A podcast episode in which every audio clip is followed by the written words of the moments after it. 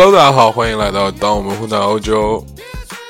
总结一下上次那个口播开头，感觉特别 low，特别烂，所以我想了一个稍要简单一点、要酷一点的。我觉得就这样，Please allow me introduce myself，对不对？让我介绍一下自己。我之前是吧混那个鹿特丹的，现在是一个媒体编辑。就这么简单，然后欢迎大家可以呃在这里给大家分享一些关于这个欧洲的事情和这个媒体圈的事情。欢迎大家可以关注我的微信和微博，微信地址是当我们混在欧洲，微博地址是蒲程程，谢谢。这首歌很有意思啊，来自诡辩老师五险一金，我记得特别洗脑。然后今天给大家聊什么呢？我觉得快到周末了，然后聊一聊吃喝玩乐的东西。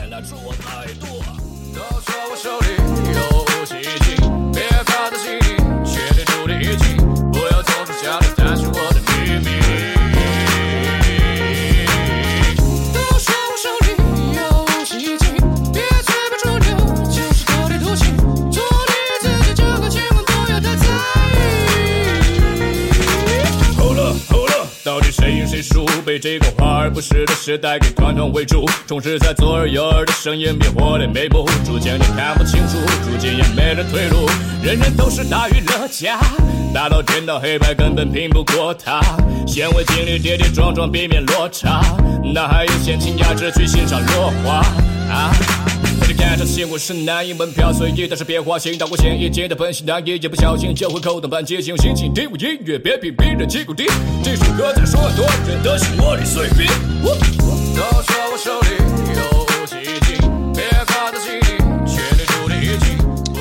这首歌其实我是稍微有一点点失望的。我我我之前是特别喜欢鬼辩老师的，就是他嗓音特别有特点嘛。我觉得他的歌可能会玩的比较有意思。没想到第一首歌打了一个安全牌，就是特别 pop，特别。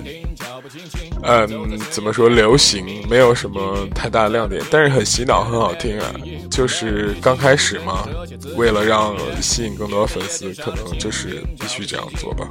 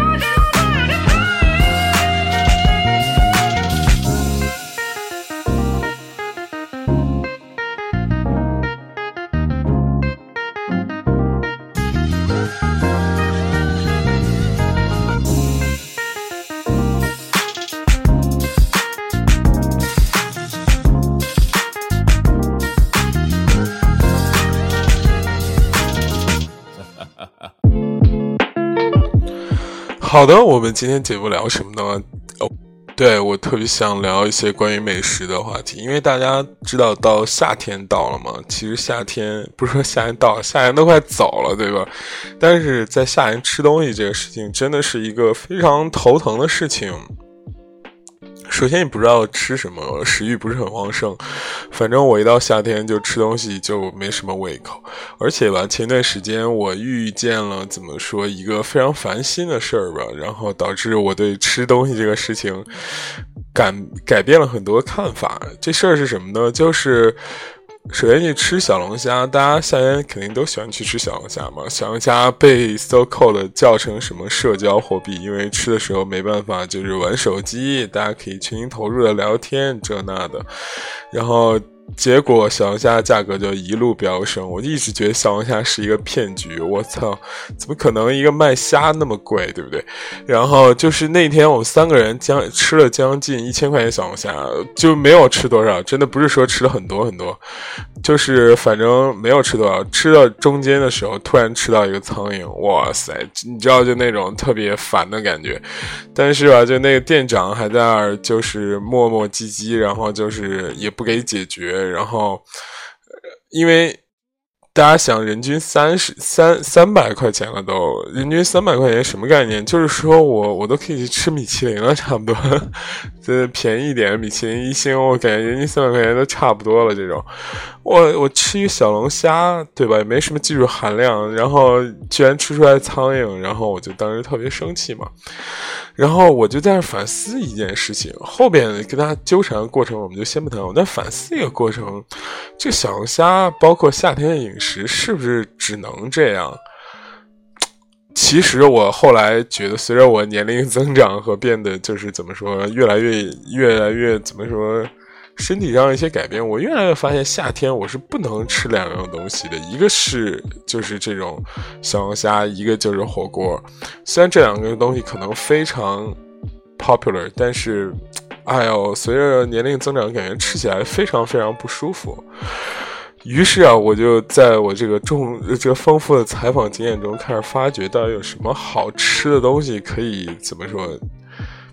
既好吃，然后又怎么说，比较健康，比较舒服，给身体压力不是特别大，而且还有趣一点。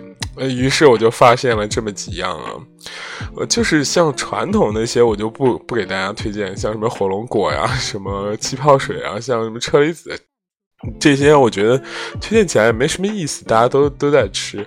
但今年夏天，我就发现了一个新宠，我觉得。特别有意思。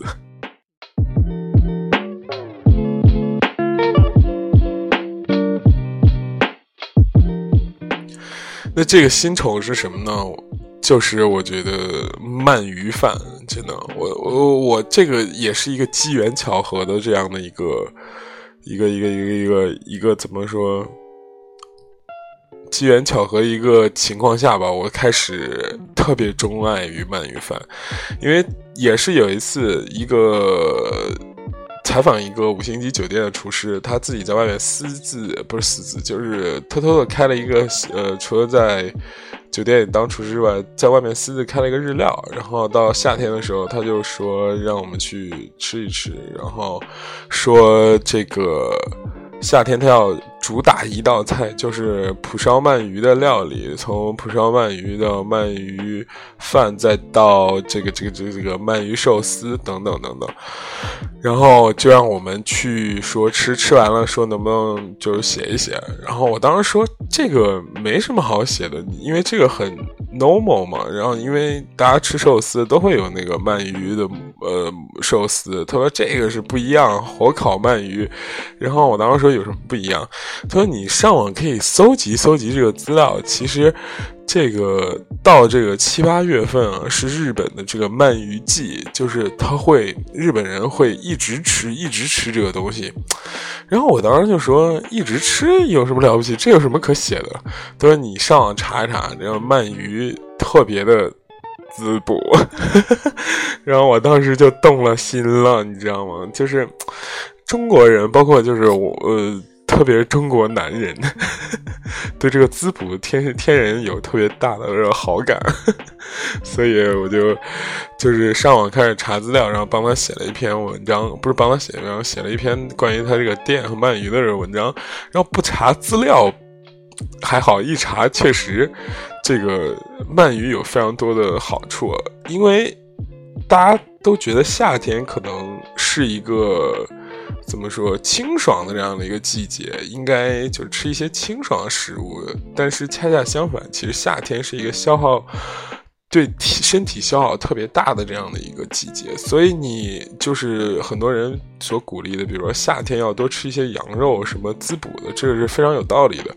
然后，especially in Japan 是吧？在 Japan，然后这个据我上网和了了解到的这个这个资料啊。这个吃鳗鱼在日本是非常流行，还有台湾地区，这个就是怎么说，去那边日本应该有一个所谓的鳗鱼季吧，然后就是呃他们会。就是 从几月份开始，就是疯狂的开始吃鳗鱼这个东西。鳗鱼好吃，就是它比较，我总觉得有两大好处。第一是它那个口感比较棒，因为那个所谓的现在市面上卖的那个火烤鳗鱼啊，一般都是经过两层料理呃这个处理的。第一层是先把用。什么水给它煮一下？是柠檬水还是什么？就是比较酸的那个水，去除它腥味，煮一下，然后再开始，呃，烤。烤了之后呢，那个这个一般的日料店不会啪一下给你弄一整条这个鳗鱼，是吧？它一般都是给你弄少量鳗鱼，然后配饭，然后你再要几个这类似于芥末章鱼啊，或者是那个海苔，不是海苔，那叫什么来着？反正绿色的那个跟水草一样那东西，反正你搭配起来吃起来就效果特别好，而且我总觉得就是 就是鳗鱼饭，它的那个营养价值真的非常高。有好几次我就是特别特别累的时候，我第一个想起来就是开始吃鳗鱼饭。我觉得，哎，真的现在商家也挺有心机的，就是让你一次先上瘾了之后就开始疯狂吃。那个，它那个鳗鱼整整体来说是比较油腻的，就是，但是呢，有的那个厨厨师做的会比较好的话，就会把它那个油腻的部分给去除掉，然后导致烤出来是比较松软的这个口感，然后搭配上一些牛油果，效果也是不错的。真的不是在做广告，这个吃起来真很爽。我最近经常去吃，就是我不知道六十八或者是。这个价位对大家会不会稍微贵一点在这边？但是，就是深夜吃一个鳗鱼饭真的特别治愈，我个人觉得是这样啊。OK，这是我第一个给大家推荐的，就是它很滋补，然后口感又很好，而且就是是可以经常吃，对身体。压力也没有那么大，因为那个厨师不会把整一整个一条给你，就会给你一小部分，然后你吃完之后有一种意犹未尽的感觉。但是说起来这点有一个好笑的事情，呃，上个星期吧，上个星期就是有一个餐厅，也是餐厅，然后就是。要做那种 sushi 的外卖，然后就请我们去内部鉴赏。然后我操，那天中午我真是一下子吃吐了，真的，差不多就是。哎呀一摆，摆了有小一百个吧，我然后我们三个人就开始，每个吃一个评价一个，吃一个评价。一开始就就有一种那种，哎呀，这未必够呢，真的，一人三十多个，吃一半的时候就不行了，真的。所以最近，但是呃，做 sushi。店，我我也可以给大家说一个很好玩的事情，就是你下次在吃日料，包括寿司这种东西的时候，你可以尝它这个米到底甜不甜。如果这米发甜的话，这个日料店感觉就是一个偏中等的这种日料店。如果米的口感，就是不是那么甜，但是很筋道的话，这个就比较高级。那一天去吃的这个寿司，就感觉我靠，米巨甜！我当时说，这些往里头加多少糖？但是啊，就米米发甜一点，我会比较好吃一点。OK，第一个给大家推荐的就是鳗鱼饭。那鳗鱼饭真很有趣啊，男男人的这个加油站，女人的什么美容美容美容院什么之类的，哎。夏天吃东西啊，现在年龄大了，千万越发的感觉这个来不动那些特别狠的东西了。看着虽然火锅总是想吃，但是吃完之后那个难受的感觉，就是提醒着你，你这个人已经不再年轻了。而且我觉得现在夏天的时候特别 enjoy 这种健康生活的感觉，动不动你买个牛油果给它榨成汁，配上雪梨喝什么之类的。OK。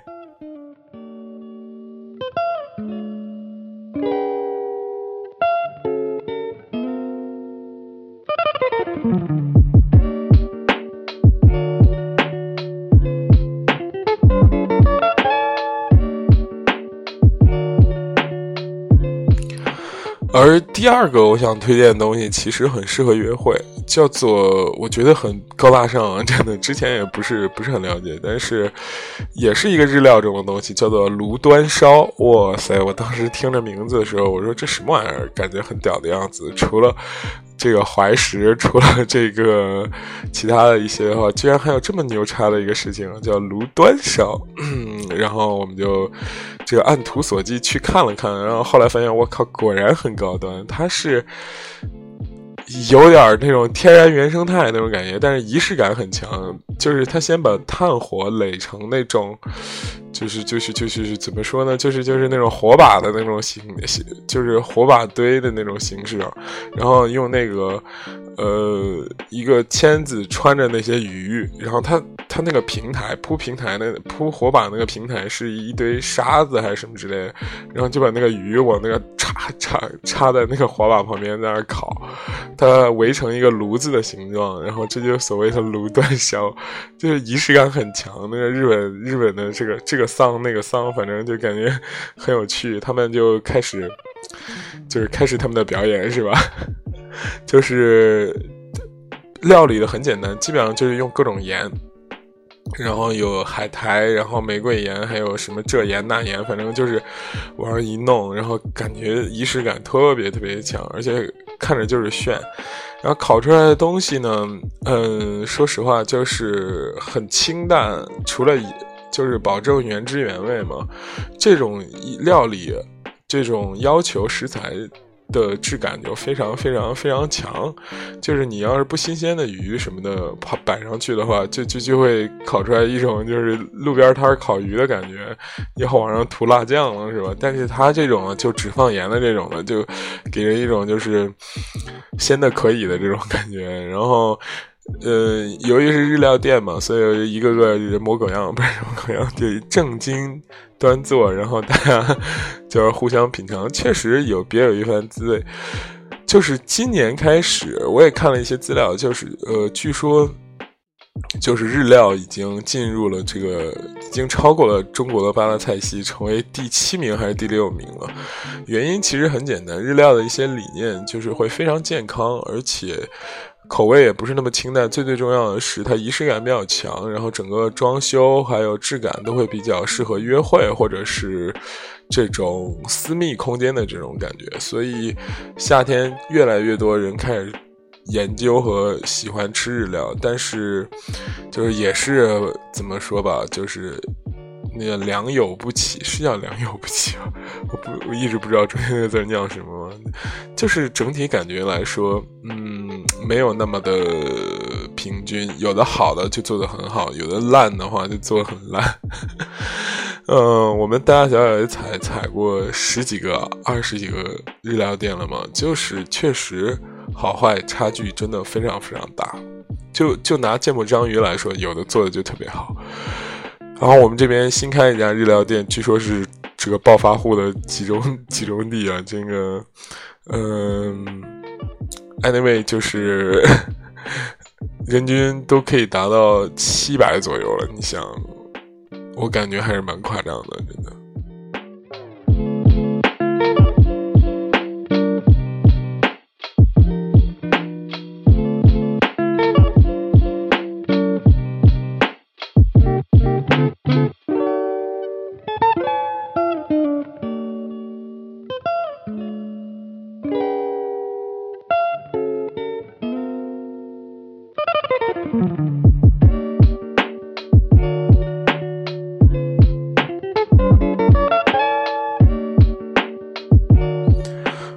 感觉今天是周五，后来发现才周四。我去，有一种要喷血的感觉。我就说我为了摆脱资本家的剥削，这个最近好多人就说我更新怎么这么快啊？我都不太习惯这种特别努力的你。然后我说真的，最近被资本家剥削的有点恼怒了，真的。我去，呃，最后说一个这个，嗯，就是怎么说？跟我关系最近的一个事情嘛，就就呃，这个采访了一家素食店，还有去，我觉得最后结局让我有一点点不是很开心啊。嗯，其实给大家讲一个社会小套路，其实开素食店的人啊，大多数人可能前几年都干没干什么好事儿，开素食在这儿救赎呢，是吗？对他一般的这个跟这个素食店老板，这素食店老板号称是中国十大名刀，然后中原第一刀，但是为人啊，我感觉。就是做时生意时间长了，有点那种老油条的感觉啊，当面一套背后一套，弄得我十分不是特别开心。他跟我聊的套路的基本跟其他做素食的都是一个套路，就是一开始，OK，我先告诉你我是如何接触到素食的。比方说，我以前是一个怎么样怎么样怎么样，突然我这个这个这个这个。我开始吃素了，为什么呢？一般的这个跟素食有关的这个品类啊，都会接触到一个事情，就跟佛佛法有关系，因为跟佛法接沾上边的人。就好像会自带一些正能量的这种特效一样，比方说爱呀、和平啊，我们经常施粥啊之类的，不杀生啊之类。这个老老大爷也是也是这这个路线。他一开始是一个就是比较成功的社会厨子吧，就是中原十大名刀嘛，不不是中中国十大名刀嘛，自己还开了有培训学校。但是这个练刀工啊，有一个重点就是要杀生。他就说他有一次在一个一个一个一个一个一个一个一个特殊的情况下吧，然后他就看见那个后厨怎么说在那杀牛蛙，咔一下就是把那牛蛙给一下头给。切掉，然后就看见那个牛蛙的腿呀，还有牛蛙的脊椎，特别像一个人的形状，他就不行了，然后他就开始 心里特别特别难受，而且当时他认识了他妻子，也是一个虔诚这个佛教徒，然后就说不如你就皈依吧，咱以后就改吃素。吃素了之后，然后，然后他开始这个社会大套路，这就是一个机缘巧合嘛，说我机缘巧合开始进吃素嘛，然后他就开始说。吃肉的不好，他说我以前吃肉，对不对？吃肉食，然后肉食这个抨击肉食不好，我都听耳朵都都都出茧的。大概有两点，第一个是社会污染比较严重，因为大家，呃，可能看看得见和看不见的污染有非常多。给大家举一个比较简单的例子，就是说有机和无公害的区别。无公害的蔬菜和有机的蔬菜价格差非常多。无公害大概就是说我不用。这个化肥不用这种非常怎么说呃化学的这些这样一些质疑，但是有机就不一样了。有机就是它那个土壤必须要达标的时候，达到一定程度的时候，而且还不用这些化肥的这些东西，所以他就说这个这个这个污染特别严重，这是这个。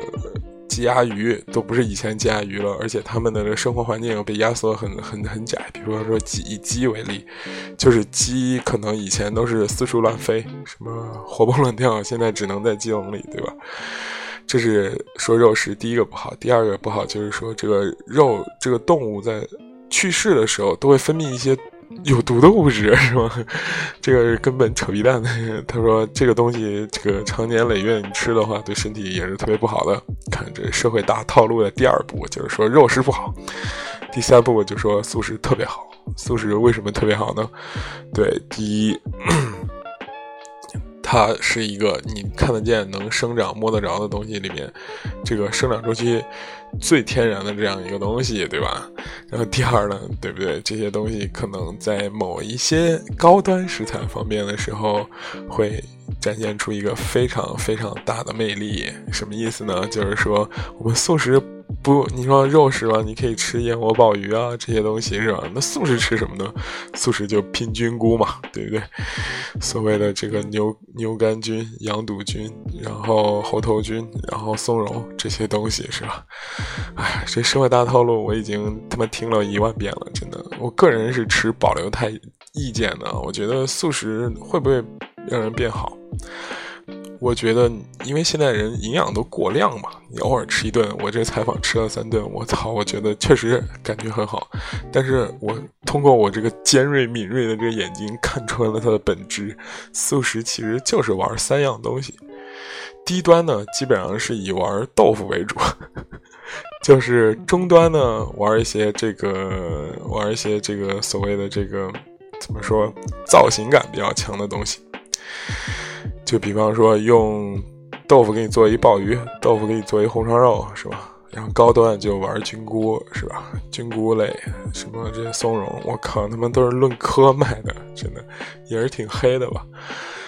他倡导这个所谓的健康生活方式，我个人觉得。未必适合所有人，真的，因为我就是我个人是绝对是一个肉食动物，但是我觉得吃海鲜就没有问题啊，对不对？吃海鲜整体来说又清淡，然后又好吃，也不是很油腻，对不对？而且他所说的这些东西，逐一反驳都非常非常非常简单。但是你要是上升到什么佛学层面的话，我就觉得很一般，而且他会说一些很很。让我很不舒服的话，比方说，他说他孩子也吃素，然后他孩子现在生了小孩嘛，然后就是说，他说素食宝宝和肉食宝宝有什么区别？他说素食宝宝这个注意力会比较集中，说扯淡，我去，真的。但是这家呢，关键让我不舒服的不是在这一点，就是你见过这种做生意久的人，他特别聪明，聪明的让你非常反感的这种。程度，我就觉得大家就是，其实你聪明，我也不傻，对不对？你这种试探性的语言就要一直在那问，说什么你们这个平台是做什么的呀？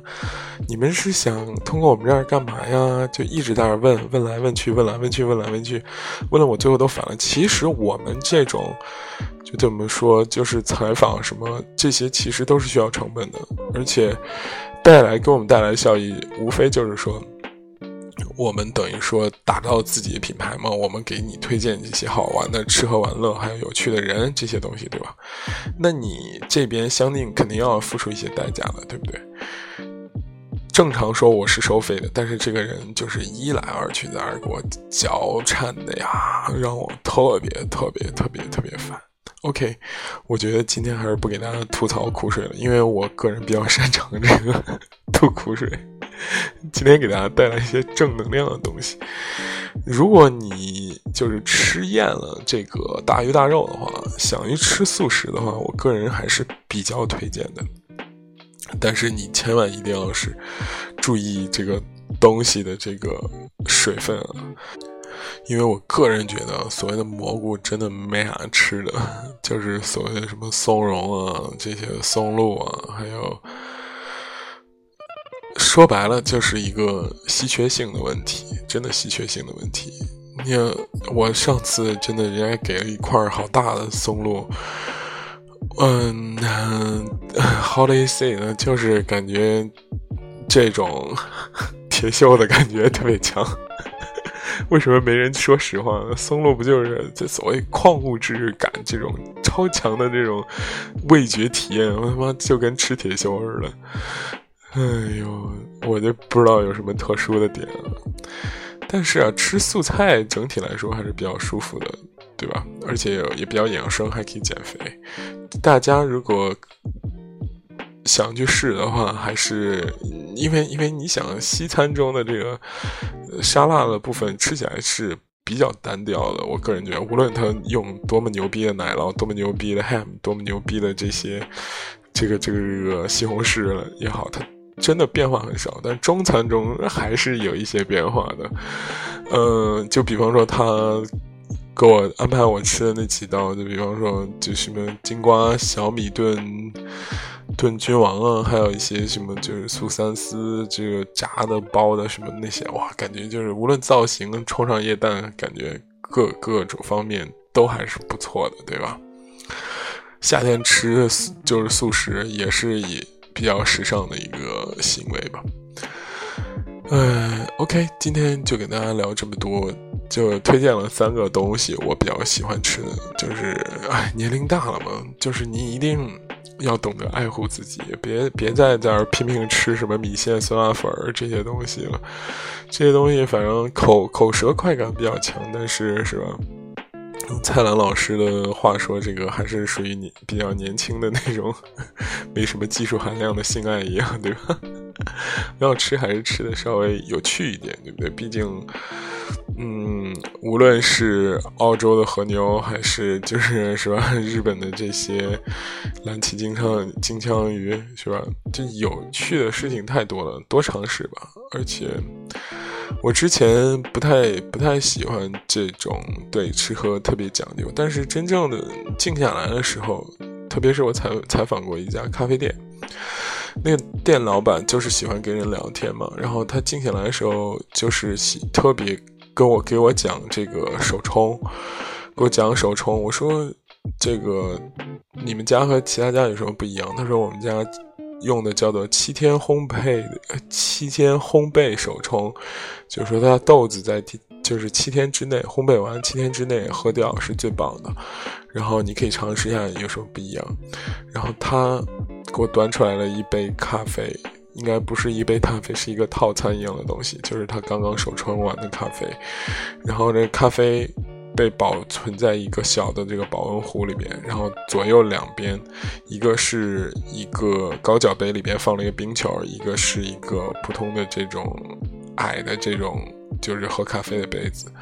然后喝咖啡之前，然后你要吃一个他自己自制的这种柠檬柠檬咖啡糖焦糖吧，就是。一一一片柠檬，上面撒有焦糖和咖啡，吃完之后又酸酸的，然后呢要打开口腔。然后这个时候呢，你可以分别享用热的和冷的两种方式的手冲咖啡。热的呢就是香气浓郁，冷的呢就是果酸明亮，对吧？当我经历完他这一套的之后，然后又点了一个榴莲的 cheese cake 的之后，然后我就觉得，原来这个。人大家所说的这种生命的宽度啊，还是真正是有的。真的，大家总觉得这生命长度是从一岁到一百岁，但生命的这个宽度被它打开了之后，你就觉得，嗯，确实是这样，不是装逼。你就觉得这个舌尖零点零零零零零一分之呃零点零零零一之间的这个差距还是非常微妙和动人的。真的，这一点呢，我就觉得有的时候。如果对，就是胸无大志之人，像我这样的，对吧？希望早日摆脱资本家的这种，是吧？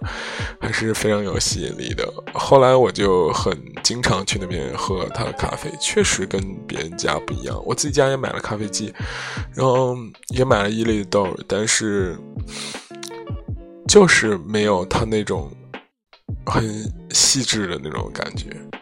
所以啊，今天给大家推荐这么多好吃好玩的东西，好吃的东西，希望大家可以动动手尝试。无论在祖国哪里，我觉得这些东西应该都不难找。嗯，希望大家可以喜欢。今天是周四啊，今天居然是周四。最后推荐一首歌，我昨天听了还挺好听的，就是我中国有嘻哈里我最不喜欢的一个这个浮夸选手徐真真唱的，叫《当你走了》。就是情感特别丰沛，希望大家这个周四愉快啊！再熬一天，明天就是周五了。我们周五在我在更新最后一期，本周的任务就结束了，好开心！为了摆脱资本家，我容易吗？大家也可以多多留言、点赞、评论，然后转发，还有 everything 让我就是开心的事情，大家都可以做起来啊！当你走了，徐真真。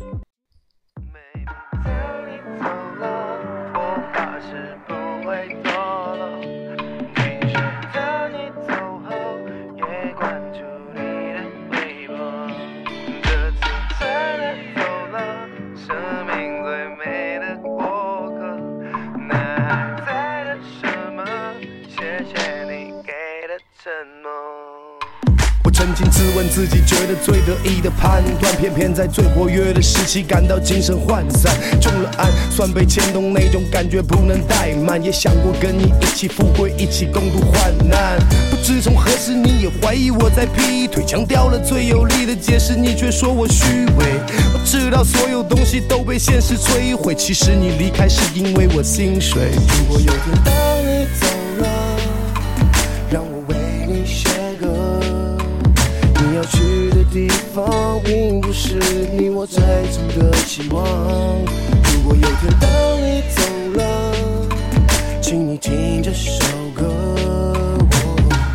当我们渐渐老去，这旋律还没褪色。我说过其他没法比。尤其适合你。如果把你比作墨水，那我就是蘸墨水的笔。烦心的事都不想理，原来心里没有底。直到分手那天，自己单独淋了一场雨，我开始傻到询问其他女人究竟卖不卖，自恋的毛病照样没改。问别人我帅不帅，不管你爱不爱，也反问自己坏不坏的那个曾经单纯的心，现在他还在不在？没想过一切会变，为什么还没兑现？到如今珍惜眼前的人，并不向谁致歉，当然也需要历练，并不是谁的意愿，在爱的面前，并不存在谁又被谁欺骗。当你走后，是否还能经常 say what's up？去 party 是否还要卷几根比谁的大？也没有爱吵架，更不是谁找骂。虽然已离开，但也不能忘记听 hip hop。如果有天当你走了，让我为你写歌。